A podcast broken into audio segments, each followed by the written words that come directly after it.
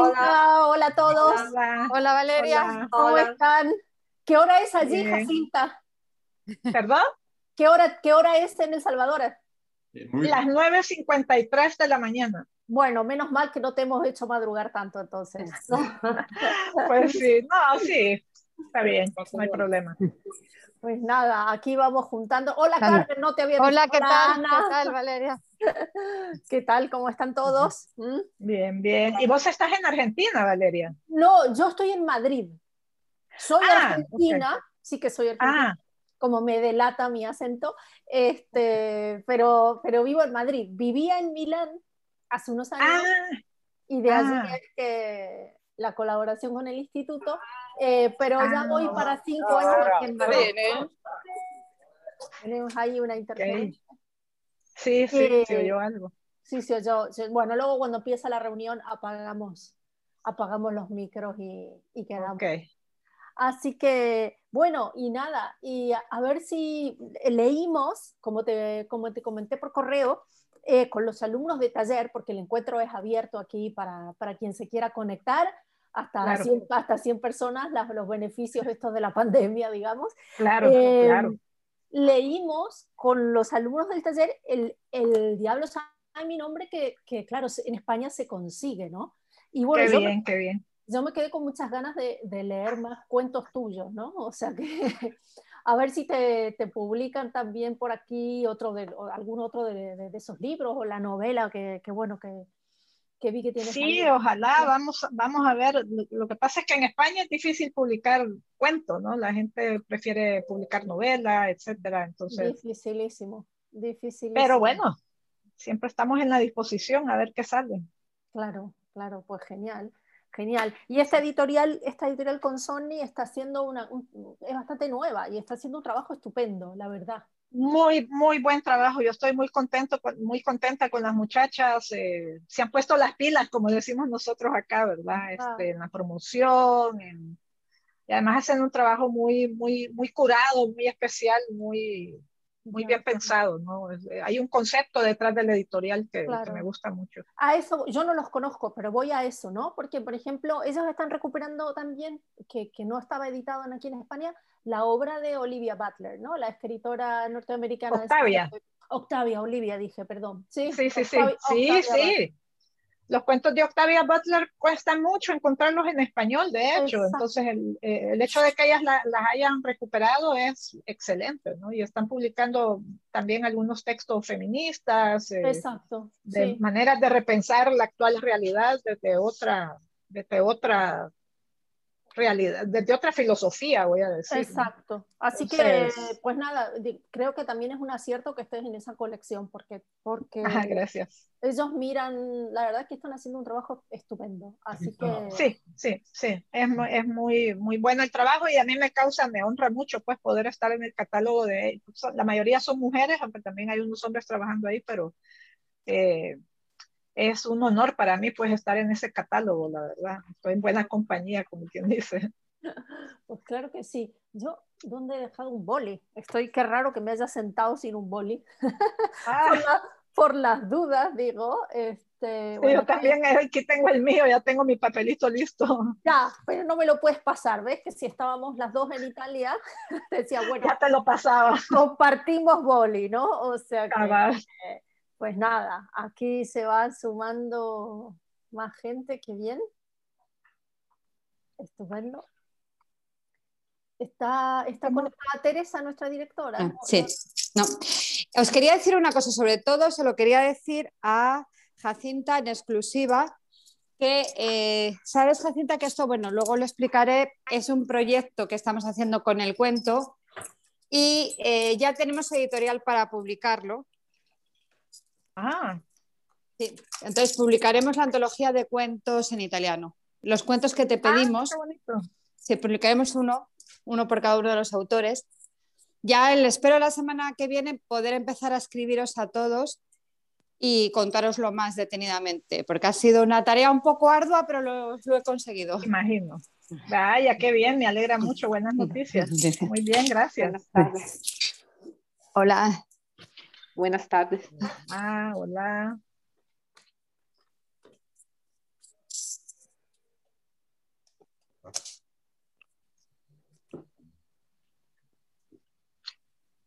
Cristina.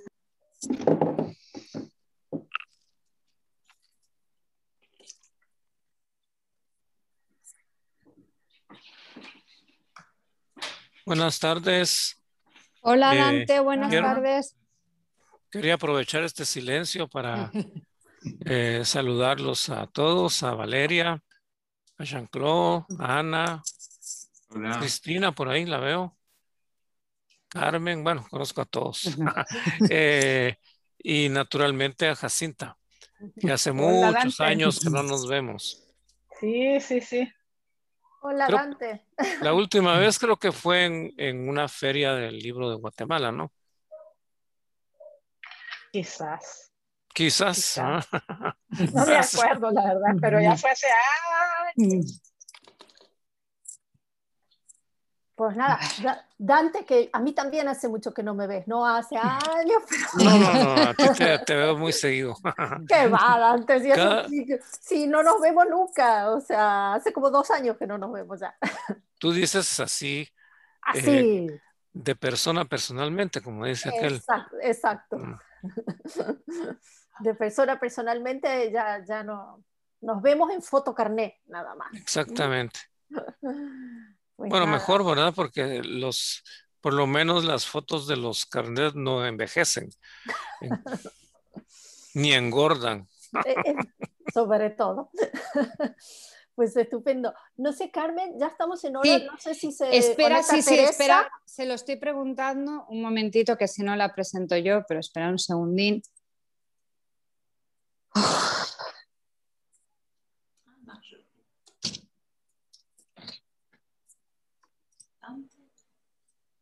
Quiero hacer una pregunta antes de. Sí. Eh, yo como es primera vez que me meto a Zoom, solo, ve, solo estoy viendo a Valeria, a Ana Karin y a Jean-Claude. ¿Hay manera de ver a toda la gente de un solo o, después? Arriba de la pantalla, en, en, el rincón derecho, hay un pequeño cuadrito donde es escrito vista. Clicando ahí hay la elección de hablante o galería. Y eh, elige hablante, se ve solo los que están destacados. Si eh, clica en galería, va a ser todo. A ver, te voy a... Te, voy a presentar yo, Jacinta, porque me está diciendo la directora que, no, que tiene un problema. Entonces te voy a presentar yo, con lo cual podemos empezar cuando queráis. Claro, ah, cuando quieras, ah. Carmen. Sí. Bueno, pues buenas tardes a todos. Bienvenidos al último club de narrativa de este, antes del verano. Eh, este club está dentro del proyecto que estamos realizando, que estamos llevando a cabo durante todo este año 2020, que está dedicado al cuento contemporáneo, al cuento contemporáneo escrito con ñ. Y hoy tenemos el placer de tener a la escritora Jacinta Escudos, la salvadoreña Jacinta Escudos, eh, y como os decía, este va a ser el último. Luego ya volveremos otra vez a retomar, el siguiente será en octubre y todavía no sabemos a quién traeremos. Yo no quiero robar la palabra ni a Valeria ni a Jacinta. Bienvenida Jacinta, bienvenida Valeria y muchas gracias, a todos los presentes y gracias por estar aquí y sobre todo por ser fieles a nuestras actividades culturales.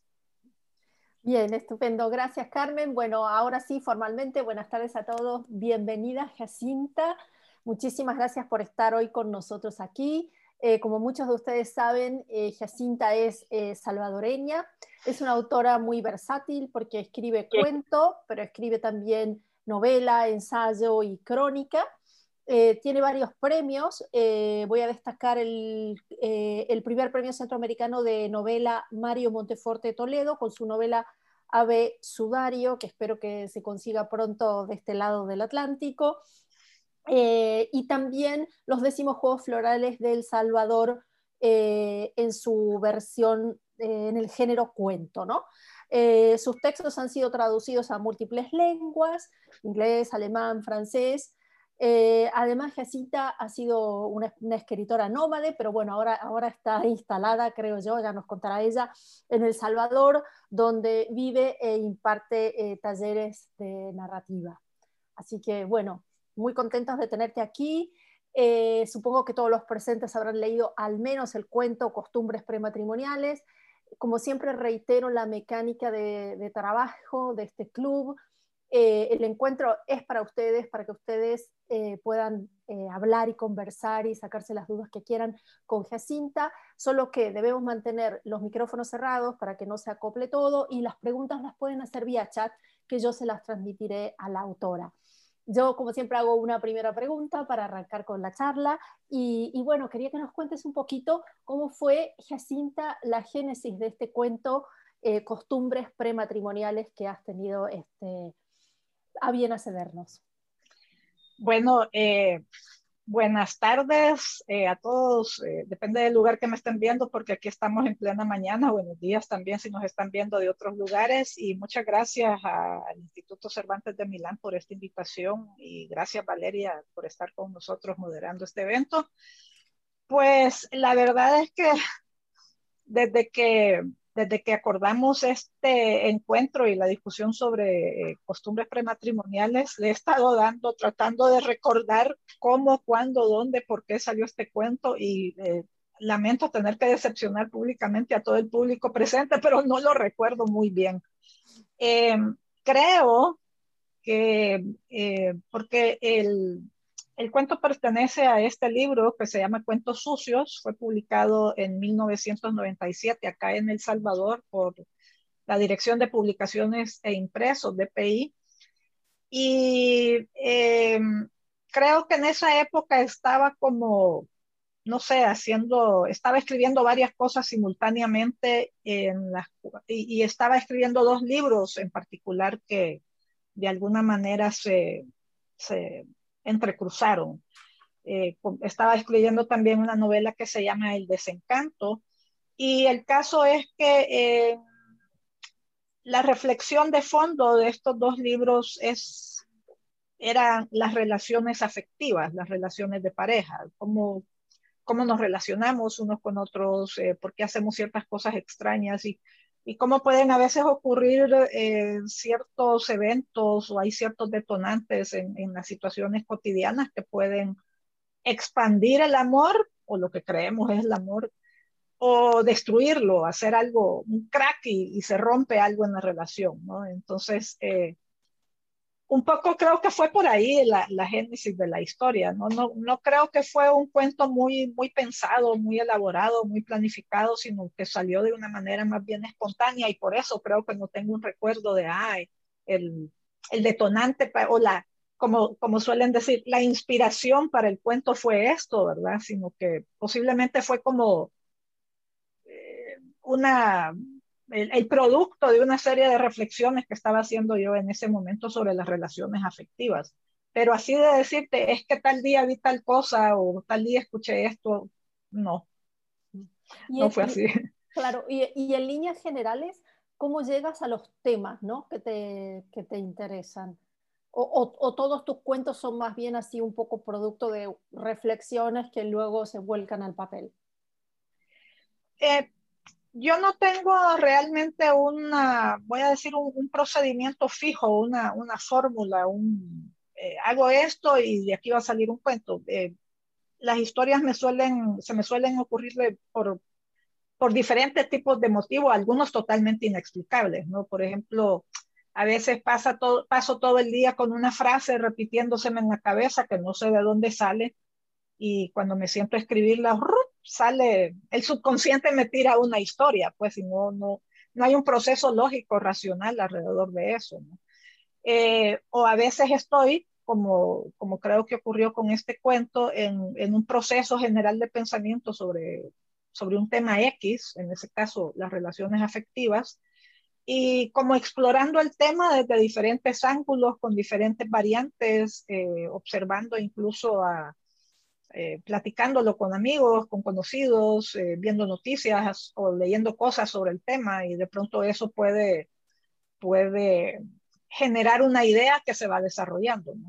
Para mí los cuentos por lo general eh, se me ocurren de una manera, los trabajo de una manera mucho más espontánea, por lo menos el primer borrador, ya después me quedo trabajándolos, ¿verdad?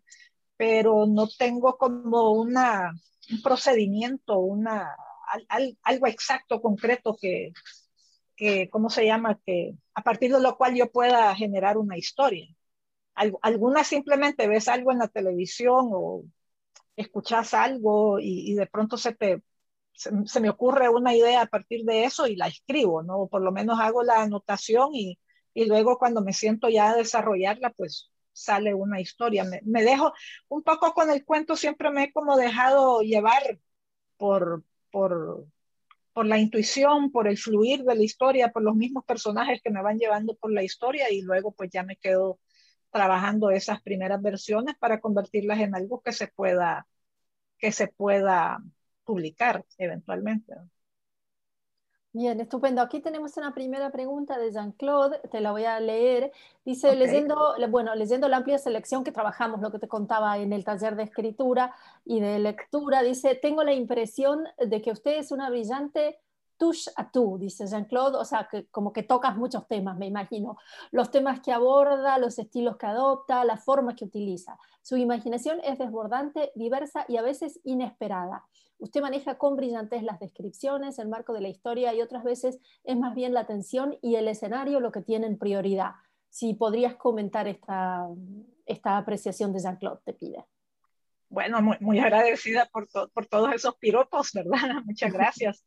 Eh, eh, es, es, curioso esto de la diversidad de temas y de estilos, creo que son el reflejo de, una búsqueda personal muy grande que tengo a través de la escritura, ¿no? Quiero siempre mi, mi inquietud o mi objetivo es poder transmitir o poder plasmar en la palabra cómo yo veo una historia, pero sobre todo cómo la siento, cómo la percibo. Yo creo que en esto de la escritura hay que dejarse llevar un poco por, por las zonas oscuras, por el subconsciente, por las emociones, por lo subjetivo, porque de eso se trata, ¿no? Para lo, para lo objetivo, lo racional y lo, lo verificable está el escrito académico, el ensayo, otro tipo de textos, ¿no?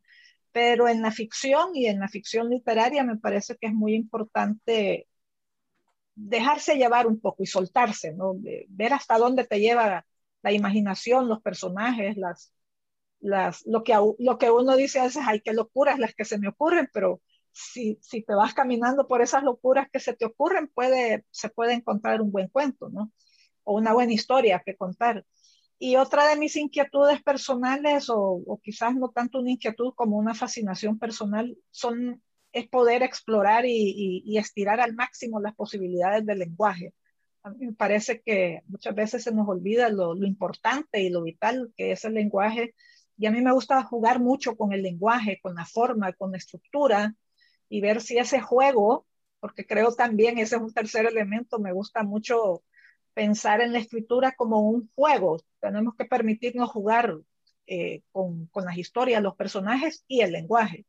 Entonces, cuando, cuando nos permitimos ese juego con el lenguaje, creo que pueden surgir cosas interesantes, ¿no? Y, y en ese sentido creo que eh, y por eso puede hacer que da esa impresión de que abarco muchos estilos y muchas formas, pero es ese, esos caminos de búsqueda que voy caminando para ver hasta dónde me van a llevar las, las posibilidades tanto de la historia que estoy contando como del lenguaje y a ver hasta dónde puedo también como, eh, voy a decir, dinamitar las estructuras tradicionales. A mí me encanta la escritura fragmentaria, me gusta mucho eh, contar las cosas eh, de manera no lineal, pero no es nada más por la fragmentación en sí o por, o por dinamitar las estructuras convencionales eh, solo porque sí, sino porque creo que también si nosotros examinamos nuestro monólogo interno o si examinamos nuestra, nuestros recuerdos, vemos que nunca tenemos tampoco adentro de nosotros un una historia lineal. Estamos, estamos, no sé, cocinando almuerzo y estamos pensando en algo que pasó hace 10 años.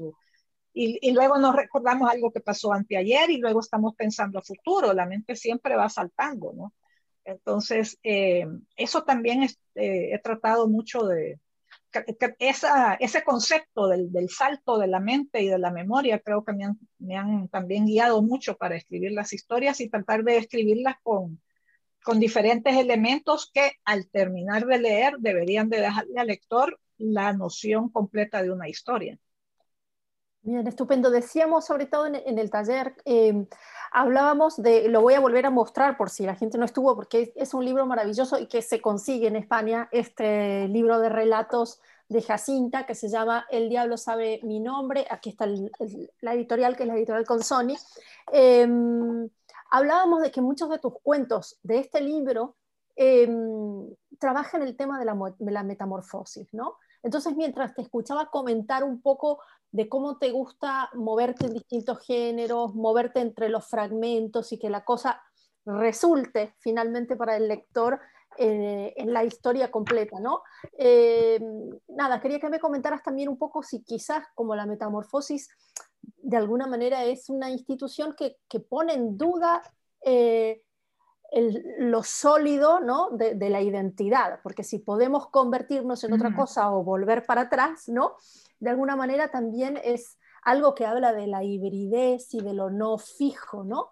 Eh, nada, si es por eso que te interesa tanto esto o, de alguna manera hay alguna otra explicación. Eh, fíjate, Valeria, de que eso yo, yo no me di cuenta de eso hasta que ya tenía el libro montado y prácticamente publicado. No fue una, no fue algo premeditado. Es decir, no fue algo planificado, decir, ah, voy a escribir sobre la metamorfosis del ser humano. Y no, simplemente salió, ¿no? Eh, y lo, lo, chistoso es que cuando ya tenía, porque ese fue un, los cuentos de ese libro, del Diablo sabe mi nombre, fueron cuentos que escribí durante, no sé, como varios años. que pasé trabajando en, en, un tipo de, porque estaba, porque a ver, el, el, Ah, como yo trabajo el libro de cuentos no surge porque tomo una decisión consciente de decir voy a escribir eh, un libro de cuentos relacionado con animales, por decir un ejemplo, ¿no? No surge de esa manera, simplemente voy escribiendo cuentos, los que se me ocurran, y luego cuando ya tengo 10, 15 cuentos, voy viendo si hay como una, una tendencia temática y los voy agrupando por esa tendencia temática con los del Diablo sabe mi nombre, lo que ocurrió era que eh, surgieron cuentos que eran, voy a decir, eh, de género fantástico eh, o cuentos que estaban muy basados en mis sueños, que no tenían una lógica mundana, objetiva, realista, voy a decir. Y lo fui, lo fui acumulando, pero tardé años en poder escribir varios más como para formar un libro. Entonces, en ese sentido, cuando ya al fin dije, vaya, ya tengo suficientes cuentos con estos temas para poder publicarlo en forma de libro, hasta entonces fue que me di cuenta de, esa, de esos procesos de metamorfosis, ¿no? Y dije, qué curioso, ¿verdad? Me tengo que sentar a hacerme el psicoanálisis a ver qué onda con eso, ¿no? Porque no, no fue un proceso consciente, pues, ¿verdad? Pero ya, ya viéndolo un poco en, en, la vida de vigilia, vamos a decir, eh, yo creo que todos, de alguna manera, siempre tenemos, todos los seres humanos tenemos un poco ese deseo de no ser quien somos y poder tener otras posibilidades, hacer otras cosas, ¿no? Incluso de convertirnos en animales o, pues yo pienso mucho en cómo será poder ser un pájaro y volar y ver las cosas desde arriba, ¿no?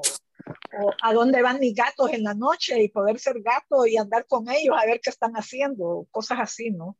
o poder ser otro tipo de persona, eh, siempre siendo persona, pero ser otro tipo de persona eh, que pueda solucionar X o Y cosas, o ser un, ser un ser fantástico, valga la redundancia, ¿verdad? Poder tener una varita mágica y resolver cosas eh, para los demás, ¿no? Entonces, no sé, yo creo que ese es como un deseo primitivo del ser humano, ¿no? Transformarse en otras cosas para poder solucionar y para poder comprender mejor la realidad.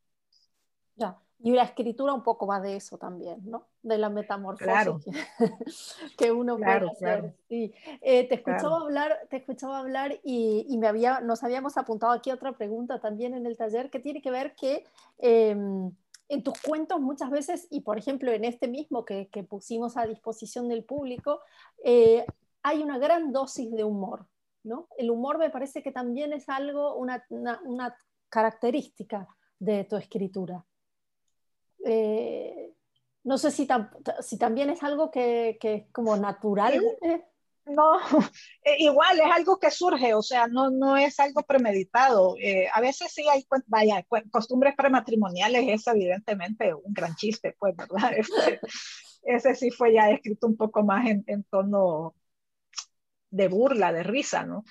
Eh, y, y, a, mí me, a, mí me causa, no sé, me, me, sorprende cuando la gente me dice, porque yo a veces, bueno, en mis talleres literarios, literarios alguna vez lo he dicho, yo no, yo no sirvo para hacer humor y todo el mundo me dice, no, pero sus cuentos tienen humor, ¿cómo que no sirve para hacer humor? Y yo, no sé, se me sale, es espontáneo, ¿no? Pero creo que puede ser cuestiones también eh, culturales, ¿no? Este, los centroamericanos somos un tipo de personas que vivimos en un, en un ambiente siempre muy accidentado, muy dramático, muy... Eh, aquí pasa de todo, todo el tiempo, siempre estamos al borde del apocalipsis, entonces eh, creo que este también es un mecanismo de defensa para nosotros los centroamericanos, burlarnos, reírnos de ciertas situaciones en los momentos más álgidos y críticos, ¿no? Y muchas veces la gente no comprende ese sentido del humor, ¿no? Y, y habemos otras personas que tenemos también un humor un poco más negro, más eh, inoportuno, voy a decir, eh, pero creo que son mecanismos muchas veces de defensa o de escape para poder sobrellevar la realidad cotidiana, porque a veces la realidad nos puede abrumar demasiado. Entonces, si no, si no somos el elemento de humor dentro de una situación dramática, uff, qué pesado sobrellevar todo, ¿no? Ya.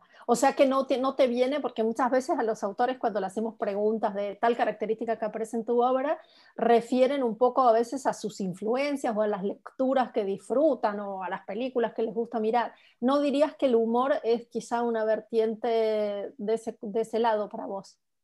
Para nada, para nada, para nada. Yo creo que más bien surge de, no sé, yo insisto, yo trabajo mucho, no me gusta hacer mucho análisis racional sobre el proceso de escritura, no, de veras que no lo, no, no, lo analizo, lo leo, trato de que el cuento quede bien o la novela, lo que sea el texto, eh, que sea disfrutable, que todo esté en su lugar, que todo funcione, y, pero no, no, no, no me gusta analizar mucho porque... Eh, creo que si lo hago voy a perder alguna especie de magia o de alguna cosa incomprensible que ocurre cuando escribo y que es lo que más me gusta del oficio literario, ¿no? Ese momento incomprensible de la creación donde uno se deja llevar y donde salen cosas extrañas, donde salen cosas insólitas, eh, donde salen cosas oscuras también muchas veces, o pensamientos muy profundos que uno dice, wow, me salió uno, ¿verdad?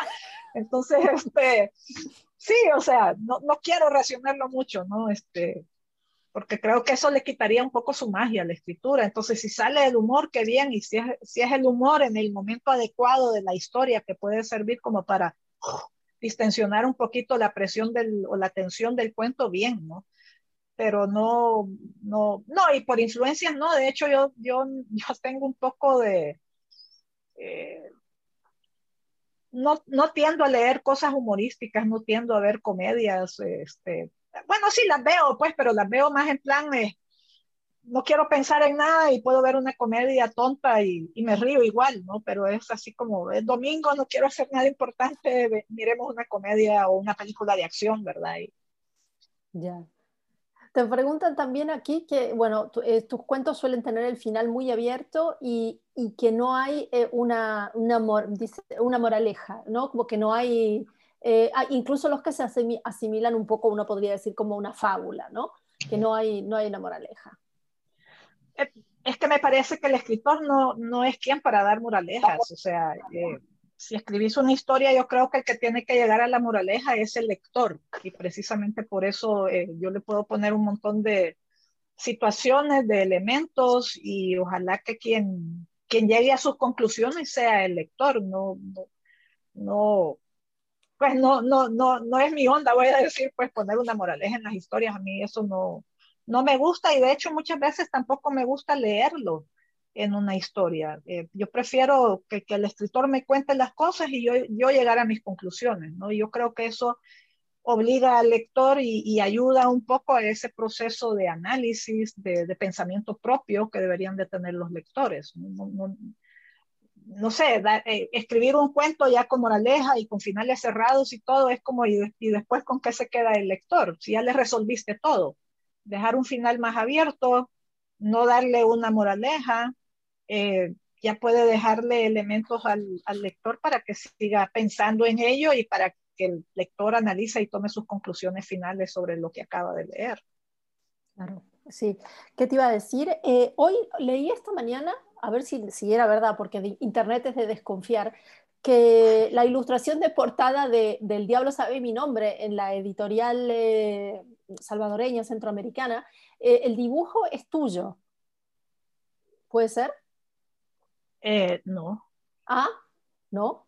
Ok, porque esto, no es un dibujo, es una foto. Yo no sé por qué la gente siempre pensó que esta soy yo, pero no, no, no, no soy yo. No, porque la pregunta era si pintabas.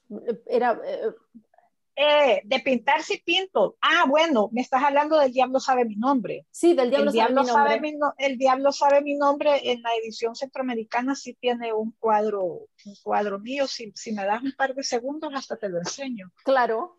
Em, aquí está.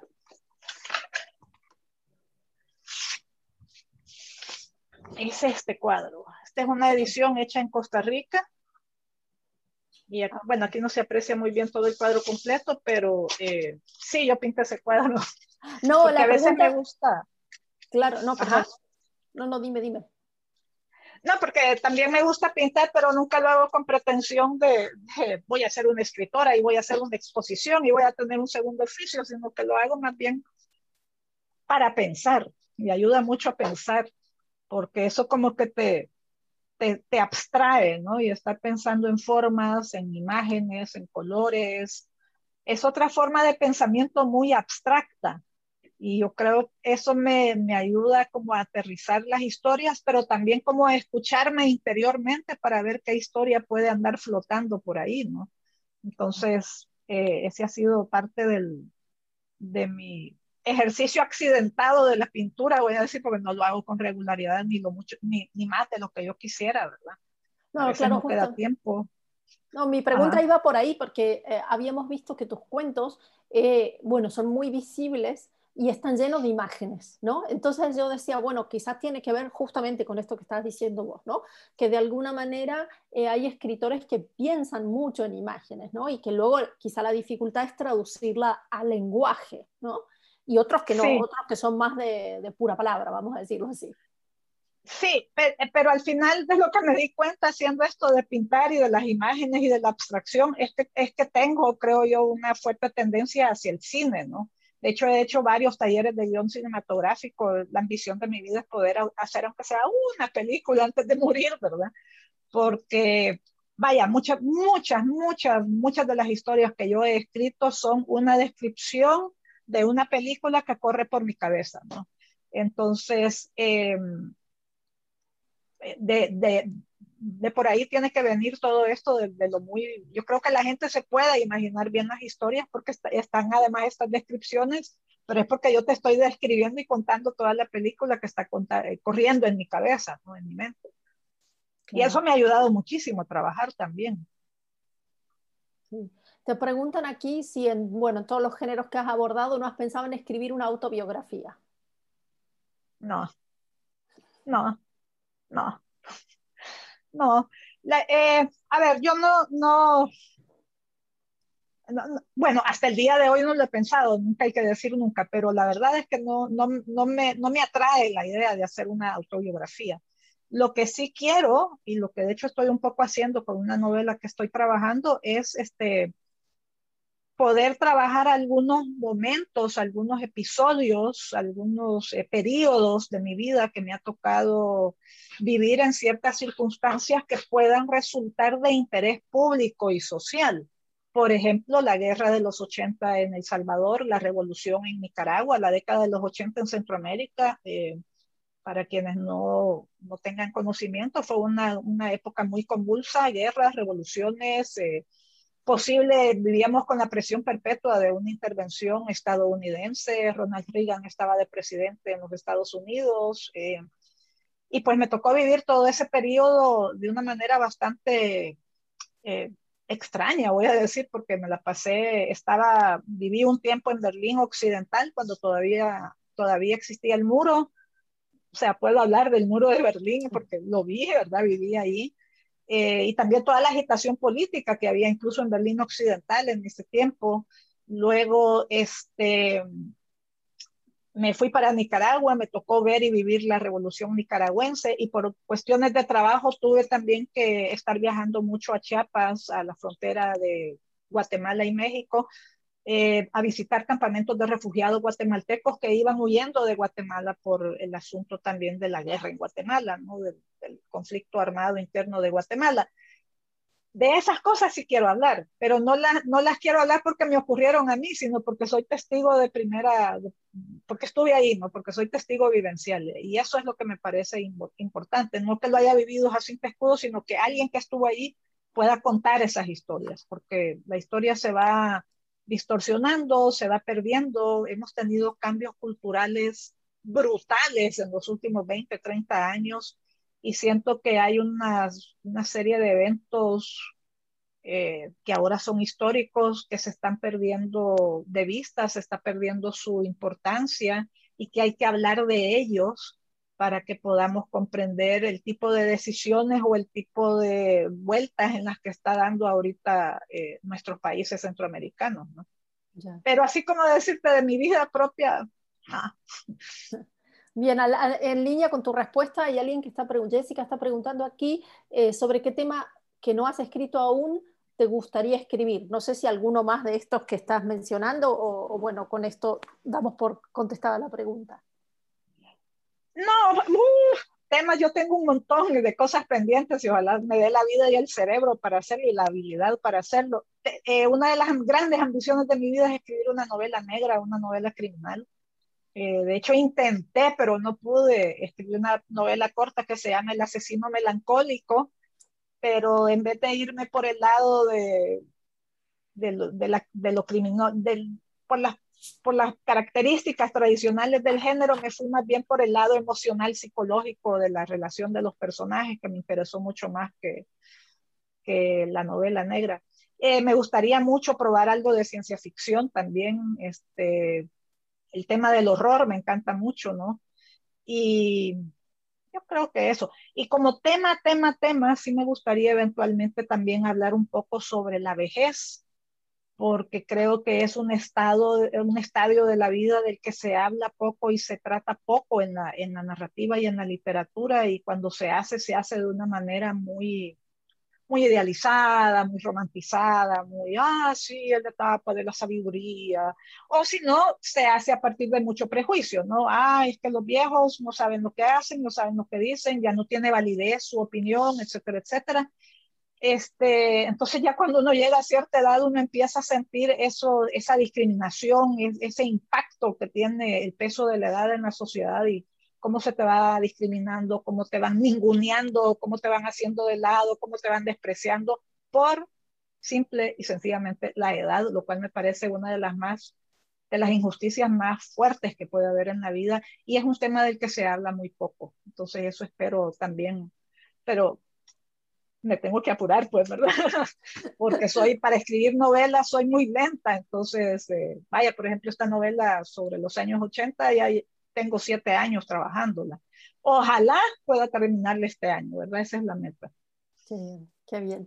Mira, bueno, te dicen aquí eh, mm, Graciela, que, que, también es, ella es pintora, también la conozco porque es alumna nuestra, que le gusta un montón tu cuadro, así que te felicita por eso. Qué linda. Gracias, gracias. Y tienes aquí una pregunta de Adriana que te dice, en sus cuentos aparecen personajes femeninos, a veces tiránicos, como en costumbres prematrimoniales, o cómplices del sistema eh, patriarcal, como en Yo Cocodrilo. Me parece una crítica al rol de la mujer muy interesante. ¿Qué podría decirnos al respecto? Igual lo que siempre vivo diciendo, no, yo no, no trato, ese tipo de categorías yo trato de que no, no entren en, en, mi, en mi a, la, hora de escribir, en el proceso de, escritura que, que, emprendo, no, no, no, me, no me voy por ahí, me voy por la historia. De hecho, yo Cocodrilo eh, nació justamente de, una, de un extenso reportaje que leí una vez en un periódico alemán que me impresionó profundamente sobre la ablación femenina. Y eh, lo, quizás de las cosas que más me, impactó de, el, el, reportaje estaba enfocado, eh, tomaba como testimonios a tres mujeres africanas eh, que habían pasado por la ablación y contaban sus testimonios. Y quizás de las cosas que más me impresionó fue como todo, todo estaba manejado entre las mujeres, todo lo hacían las mujeres y, y yo decía, pero ¿y por qué? O sea, no, me, parece totalmente, yo, yo sé todo el trasfondo que hay detrás, ¿no? Pero, pero así en una lectura primaria uno dice, pero ¿por qué no?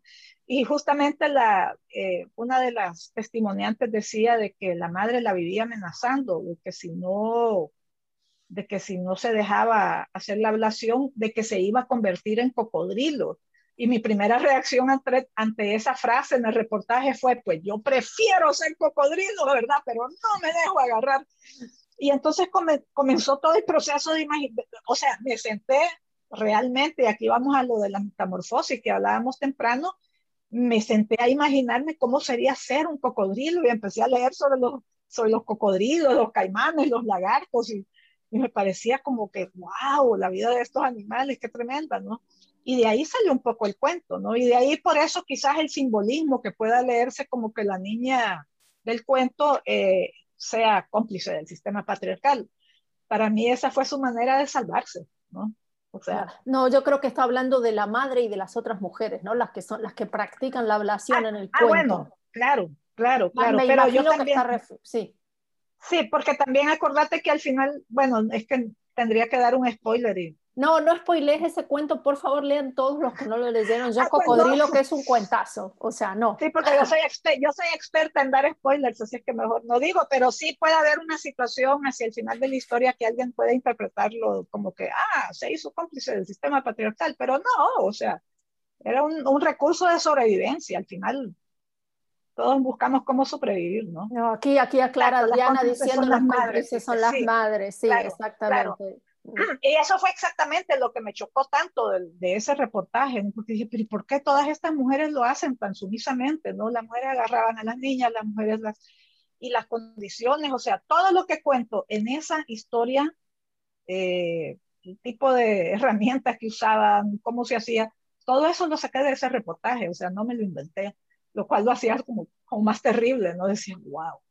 Entonces, a veces, como decimos, la realidad supera la ficción, ¿no? Absolutamente. Y es un cuento que una vez más yo creo que, que trata un tema terrible con, un, con una dosis de, de, humor negro, pero de humor al fin, eh, que hace que uno pueda digerirlo al cuento, ¿no? Porque lo que se está contando es terrorífico. Entonces, sí, sí, sí. Aquí te dice eh, Noemi em, que eres una, una, escritora que, bueno, descriptiva excelente, pero si hay algo que te haya costado eh, describir, ¿no? Y pone como ejemplo sabor, color, sensación, emoción, eh, bueno, otra, ¿qué, qué, cosas? Supongo que la pregunta refiere a qué dificultades te encontrás a la hora de escribir, ¿verdad? Sí, yo creo que una de las cosas más difíciles de describir y de narrar es el erotismo. Eso es definitivamente de las cosas más, más duras, más difíciles, porque hay que encontrar un equilibrio entre ser claro, pero no ser brutal, ordinario, bajero, como decimos aquí en mi pueblo, ¿verdad? Este, sino que tenga, vamos a decir, cierta elegancia, eh, pero que ojalá también, eh, porque el erotismo se trata también de provocarle esas emociones al lector, ¿no? Que, que pueda seducir al lector también, hacerle imaginar su propio, su propio espacio de erotismo, ¿no?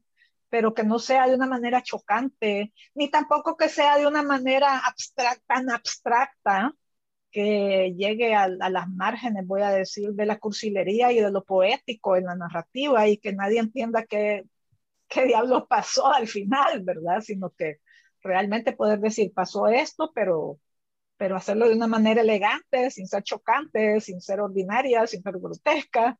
Yo creo que esa es de las cosas más difíciles de, de tratar, ¿no?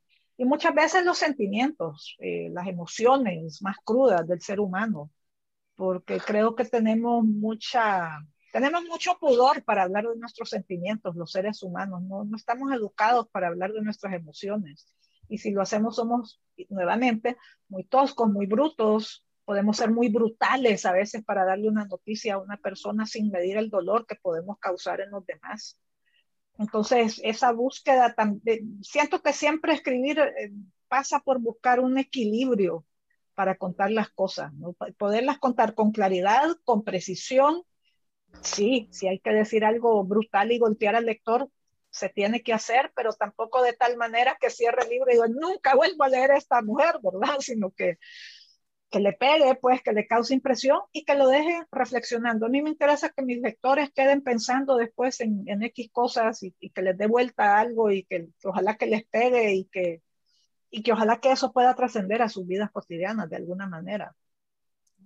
En, línea, ahora voy a seguir preguntando, pero creo que yo tenía esta pregunta que creo que es pertinente hacerla ahora, eh, que hablaste de erotismo y eso. Mm, ¿Dirías que el cuerpo es una parte central de tu escritura como tema, ¿no? Que aparece, yo lo veo que aparece, que está bastante presente, ¿no?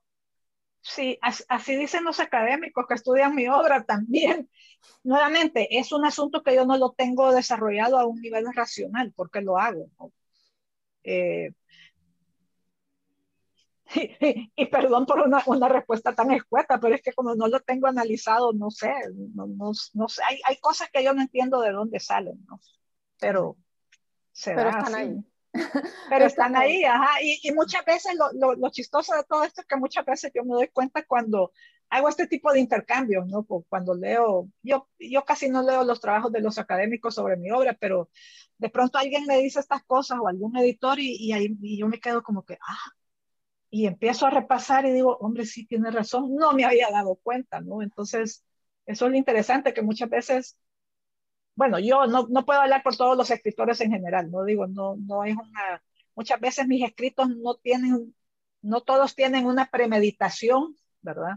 En su tema o en su trato o en sus elementos, y luego cuando hablo con alguien veo y veo que sí, que tienen razón, que ahí están esos elementos, ¿no? Entonces ya eso me deja pensando a mí un poco, ¿verdad? Sobre, ok, te, eh, eh, te, devolvemos, ¿no? Así como vos dejás a los lectores pensando, los lectores te devolvemos el, eh, la pelota, el balón, como se dice en España. Exacto.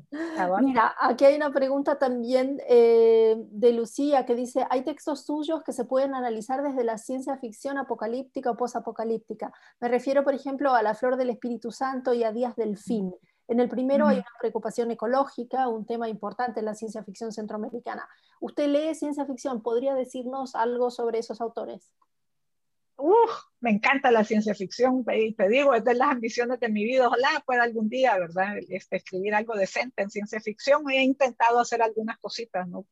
Este, de hecho, tengo, de hecho, ahora que me acuerdo, tengo una novela, bueno, tenía un proyecto de novela corta que lo, empecé a hacer y, y, quedó a medio andar porque un elemento científico que consulté no me funcionaba. Entonces ay, tengo que ver cómo soluciono ahí para que tenga cierta coherencia científica la historia. Pero a ver, eh, escritores que me encantan de ciencia ficción, Ray Bradbury, que es más ficción que ciencia, pero me encanta Ray Bradbury, lo amo con todo mi corazón, ¿verdad? Stanislav Lem, que, ¿verdad? Eh, tiene una obra maravillosa, Arthur C. Clarke, Isaac Asimov, Úrsula K. que me parece una escritora maravillosa también. Yo creo que esas son mis grandes lecturas de, ciencia ficción. Y luego siempre estoy eh, descubriendo nuevos autores, por ejemplo, a Ted Chiang, que hizo esta, eh, bueno, en quien se basó esta película de Arrival, no me acuerdo cómo se llamaba en español la película, pero que tiene tiene un abordaje muy novedoso y eh, muy, muy fresco, me parece, del género, que me gusta mucho también.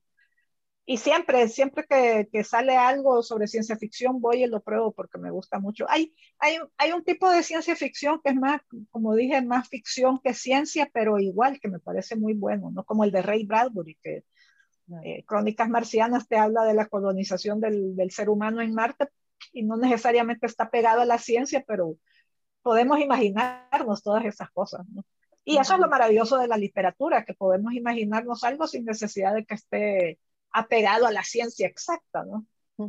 Exacto. Aquí eh, de Ted Chiang, eh, la, la, editorial Sexto Piso publicó un libro, lo digo para, para todos nuestros eh, lectores de este lado del Atlántico, que se llama Exhalación y es maravilloso. Eh, un no lo he leído todavía, lo tengo pues pendiente espectacular. Te va, sé que te va a gustar, Jacinta. Aquí tienes más preguntas. Eh, a ver, de parte de un uh, saludos y admiración de parte de otro salvadoreño, José Cabrera, ¿qué te dice? En Maletas Perdidas menciona sobre pedirle tiempo a la flaca, me vas a tener que esperar un rato para hacer tantas cosas. ¿Es por las ambiciones de la novela y el guion cinematográfico o hay algo más en sí que pensaba en esa experiencia o al escribir el relato? A ver, eh, para toda la gente que nos está viendo, Maletas Perdidas es un libro que publiqué hace dos, tres años, es un libro de crónicas de viaje y no recuerdo exactamente la frase ni la crónica a la que pertenece, pero sí, yo eh, tengo una conciencia muy, muy fuerte sobre nuestra mortalidad y sobre la muerte, ¿no? Estoy con el pendiente, o sea, quizás porque vivimos en un país donde el nivel de criminalidad y he pasado la guerra y, bueno, me han pasado una serie de eventos en la vida que tengo muy presente, muy consciente eh, la noción de la mortalidad, ¿no? Entonces, igual me puedo morir terminando esta sesión, igual me puedo morir dentro de 20 años, 10 años, siempre me pregunto cuánto tiempo me queda de vida y yo solo estoy, si algún poder me está escuchando, por favor, dame tiempo de terminar mis novelas, porque la novela es un proceso muy largo para mí, ¿no? Este, y por eso siempre digo, bueno, no sé, la muerte, Dios, eh, el universo, quien, quien sea que rija este asunto, la Matrix, ¿verdad? Por favor, denme chance para terminar de escribir los libros que me faltan. Esa es la única ambición de mi vida. Bien, estupendo. Em, hablábamos antes, bueno, mencionabas vos, ¿no? La idea de que cuando uno tiene que hacer, em, cuando uno tiene que escribir o describir alguna escena brutal y, golpear al lector, pues se golpea, ¿no? Eh, y en tono, en línea con esa pregunta, se me, ocurra, mm, se me ocurría preguntarte, con esa respuesta, perdón, se me ocurría preguntarte qué personaje encontrás más monstruoso de tu obra o, el que te resultó quizá más difícil de, de escribir en, en, virtud de esta brutalidad o em, violencia o lo que fuera, ¿no? Hmm, esa es una buena pregunta, pero no sé, yo creo que un, eh, yo parto de, un elemento que me ha ayudado mucho para la escritura em, y es el hecho de no juzgar a los personajes, no juzgar si son buenos o malos o monstruosos o qué. Yo creo, eh, de hecho yo, yo, bueno, una vez di un taller de horror y eh, yo parto del concepto de que el monstruo en la literatura también sufre entonces, o sea, el ser que hace daño no es feliz haciendo daño, hace daño porque es infeliz, porque es maldito, porque todo va mal, ¿verdad?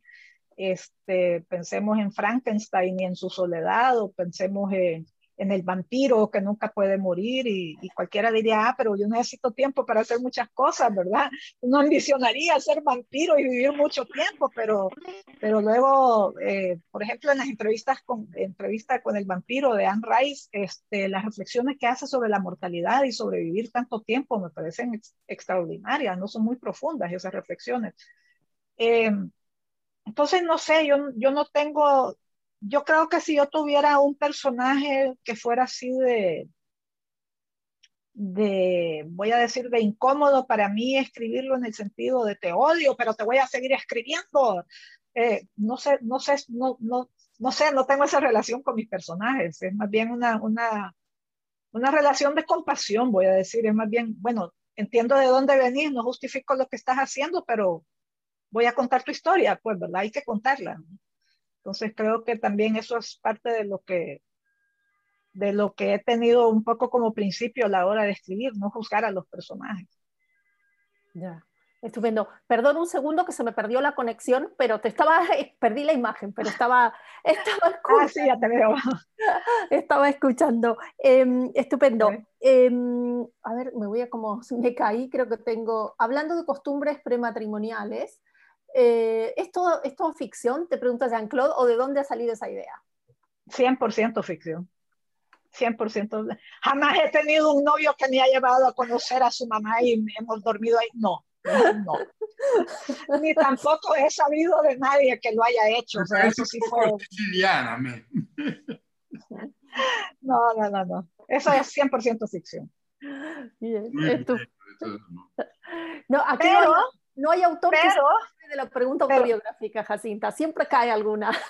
Sí, yo sé, pero eh, eh, yo me acuerdo mucho, eh, hay, un, hay un poeta cursi que se llama José Ángel Buesa, o se llamaba, que no sé si era español o puertorriqueño, no sé de dónde es, pero aquí había, solía haber un programa de radio en las noches donde se leían poemas y a veces leían poemas de ese poeta José Ángel Buesa.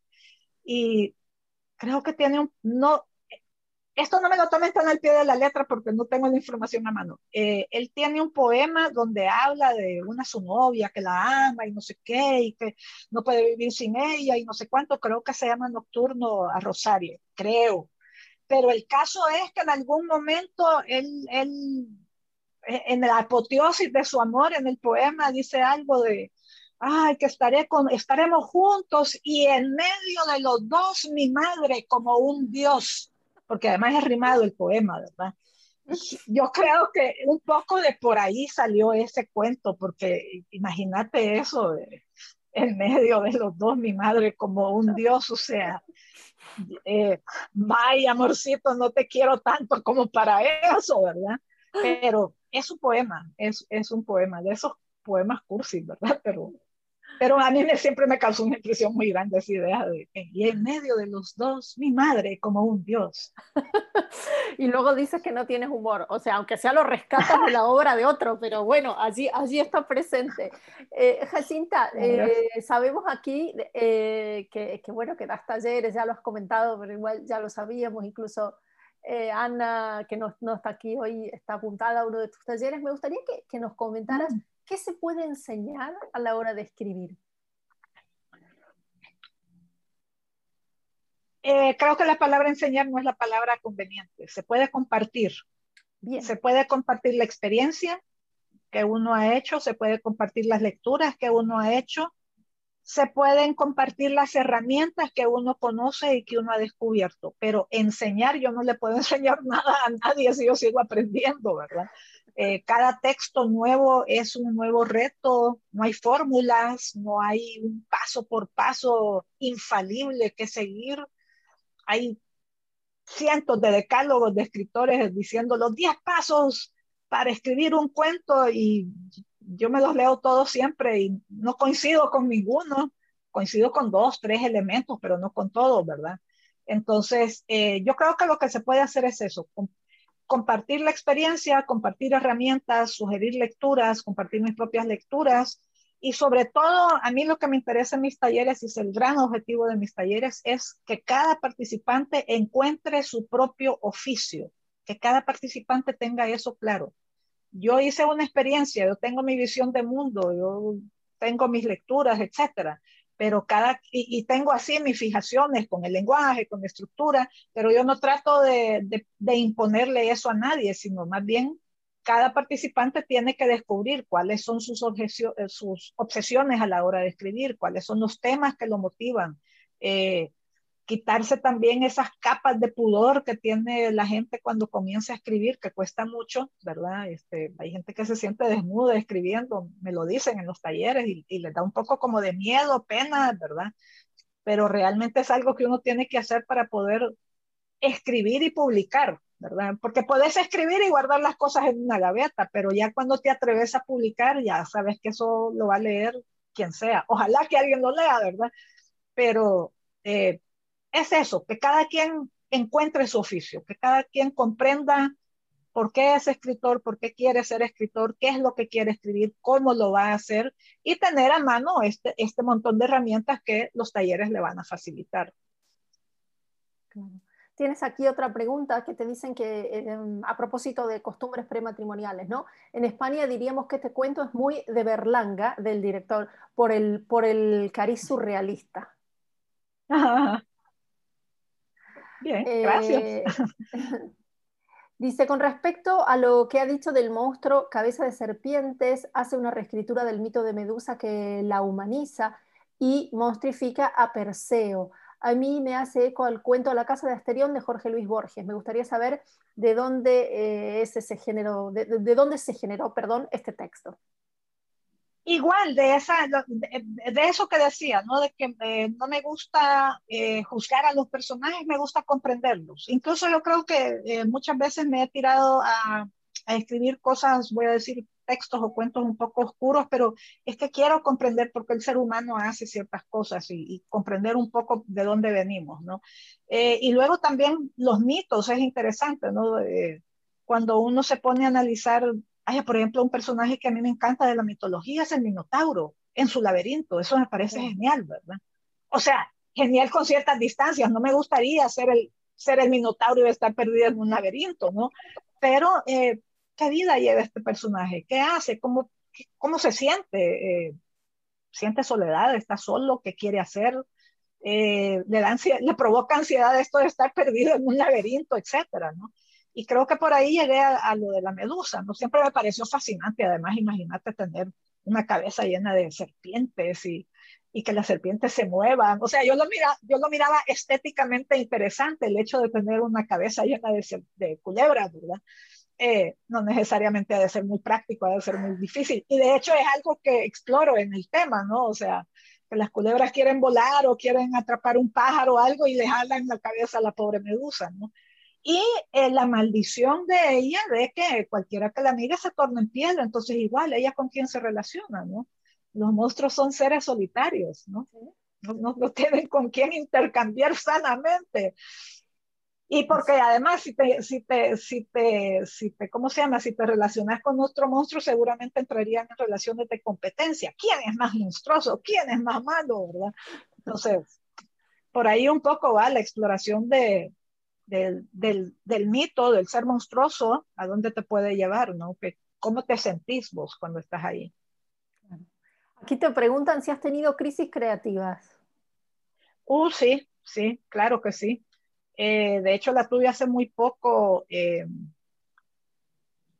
bueno, no sé, a partir del 2016 al 2018 más o menos, eh, bueno, tuve, pasé por una crisis personal muy grande, muy fuerte, de la cual no voy a hacer, no voy a hablar mucho, pues, pero pasé una crisis de vida muy grande, muy fuerte, y ahí no pude escribir, no pude, no podía leer, no podía oír música, lo único que, porque estaba muy, entré a una depresión profunda, pues, y lo único que podía hacer, eh, lo único que pude hacer y que de alguna manera medio me sacó adelante, o, por lo menos era como el hilo de vida, siempre a través del arte, fue el cine, porque el cine no me demandaba, no me demandaba hacer.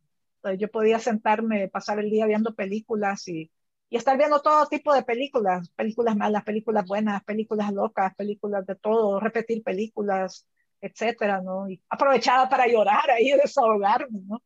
Pero eh, me costó mucho retomar, me costó mucho volver a escribir, me costó mucho volver a, volver a agarrar el hilo creativo, ¿no? O sea, fueron dos años, dos, tres años bien, muy duros, muy, y muy secos a nivel de creatividad, de, de ideas y de todo, ¿no? Ahora eh, creo que ya estoy otra vez en condiciones de retomar, pero eh, lo que falta es tiempo, ¿no? Porque la sobrevivencia cotidiana muchas veces también, eh, voy a decir que trastorna mucho los procesos creativos, ¿no? No puede uno dedicarse a eso como uno quisiera.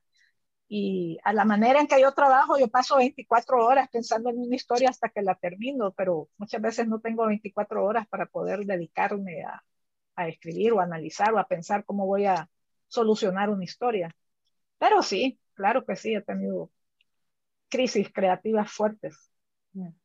Se nos está acabando el tiempo. Yo siempre eh, me gusta que, que, los autores nos, nos, hagan así un pequeño regalo. Ya nos lo has, has, hecho hablando de autores de ciencia ficción, ¿no? Pero me gustaría que nos dijeras eh, un poco así qué, qué, autores, porque yo supongo que, que, lo que te pasa a vos como a todo el mundo, ¿no? Uno empieza escribiendo porque, le, porque leyó ciertos autores eh, en, su momento, pero luego esas influencias se van modificando, ¿no? Entonces, que me digas un poco lo que quieras, si, si quieres referirte a esas primeras influencias o autores que has descubierto más recientemente, ese pequeño regalo. Vaya, pues, a ver. Eh, número uno, comencé leí Heidi de Johanna Spiri, autora suiza, cuando, cuando era muy niña, me la regaló mi tío. Y cuando yo terminé de leer el libro, fue, la primera, fue el primer libro que leí completo, fue el primer libro en que yo sentí y descubrí el, el, gozo de la lectura comprensiva porque entendí toda la historia, ¿no? Y cuando terminé, cuando puse la tapa del libro, cuando lo cerré, dije, esto es lo que yo quiero hacer cuando sea grande, yo quiero escribir historias. O sea, así, fue una epifanía leer esa novela. Y, y claro, luego uno comienza, pero, pero claro, se dice más fácil de lo que se hace, ¿no? Uno pasa años para poder eh, comprender todos los mecanismos de la escritura y ta, ta, ta. Y luego creo yo que en el camino de la vida hay tres escritores que han sido los escritores de quienes yo más he aprendido, a quienes les debo muchas cosas. Eh, podría decir que sin orden en importancia, porque cada uno me ha, me, ha, me ha, permitido otros aprendizajes, pero son aprendizajes así brutales, radicales dentro de mi trabajo. el primero, James Joyce, leí Ulises y fue así como que, wow, eso fue así, como decimos aquí en El Salvador, descubrir el agua tibia, ¿verdad? Fue increíble para mí esa experiencia. Luego Marguerite Durá, que me, me golpeó profundamente, me encanta su, su escritura, su, su trabajo con el lenguaje, justamente. Yo creo que ella fue una de las que me enseñó eso del trabajo del lenguaje, pero también el desnudamiento de las emociones, cómo ella las trata, cómo ella puede condensar en una palabra, en una frase algo, y esa palabra, esa frase son como una puñalada que te da así, ¿verdad? Que, que te duelen al mismo tiempo y decís, cuánta razón tiene esta señora, ¿no? Eh, y Albert Camus, El extranjero, que fue también así una novela, y de hecho es una novela que yo vivo cada cinco años la vuelvo a leer, la vuelvo a refrescar y siempre vuelvo a recordar eh, o a descubrir cosas nuevas en esa novela. Y luego hay muchos autores más que, de los que se aprende siempre, Borges, por supuesto, este, todos estos de ciencia ficción que hablaba, Felisberto Hernández, que me encanta, Pablo Palacio.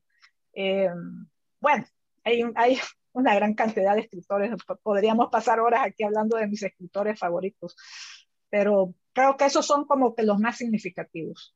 Ya. Curiosamente, sí, ahora que lo nombras, sí que te, yo podría pensar que Felisberto Hernández es tu, tu bisabuelo o algo así. Lo veo en tu genealogía, o sea, es un escritor que lo veo muy en línea con tu, con tu manera de concebir las, los cuentos y, ¿no? y las historias y esa enorme, enorme libertad, ¿no? Que, que es una de las cosas que, que, más me ha enamorado de, de tus cuentos, la, la, absoluta libertad temática de forma de concebir los personajes, etc. Gracias, gracias. Y de hecho eso es algo que yo siempre digo en talleres, que le digo a la gente, si la literatura no va a ser un espacio pleno para el ser humano, entonces mejor ni te sentes a escribir, pues, o sea, tiene que ser un espacio pleno de libertad, si no, si no, no va a funcionar, por lo menos para mí, pues, ¿verdad? Claro. Pues yo con, yo con esa frase tan hermosa, que la literatura sea un espacio pleno de libertad para todos nosotros, eh, lectores y, y, creadores, creo que, que, es un buen momento para, y además de que ya es la hora, no queremos abusar de, de vos, Jacinta, muchísimas, muchísimas gracias por la conversación, yo creo que todo el mundo la ha disfrutado muchísimo y, nada, y nos queda pendiente entonces ese encuentro así donde me prestarás el boli eh, directamente en persona, en persona para, para poder seguir eh, conversando. ¿eh? En mi nombre y en el del Instituto Cervantes, no sé si Carmen querrá decir algo más, nuestra gestora cultural, y si no, mm. damos por cerrado. Solo saludarte y dar las gracias a todos los presentes. Gracias, Jacinta, ha sido maravilloso escucharte. Gracias, no, y muchas gracias a ustedes por la invitación y gracias a todas las personas que estuvieron presentes, que hicieron preguntas, comentarios. Y gracias a ustedes también. Gracias, gracias. Muchas gracias. Hasta la próxima a todos, a nuestro próximo club de narrativa que será en octubre. Ya nos vamos de receso de verano, pero bueno, los esperamos a la vuelta entonces. Gracias. gracias. gracias. gracias. gracias.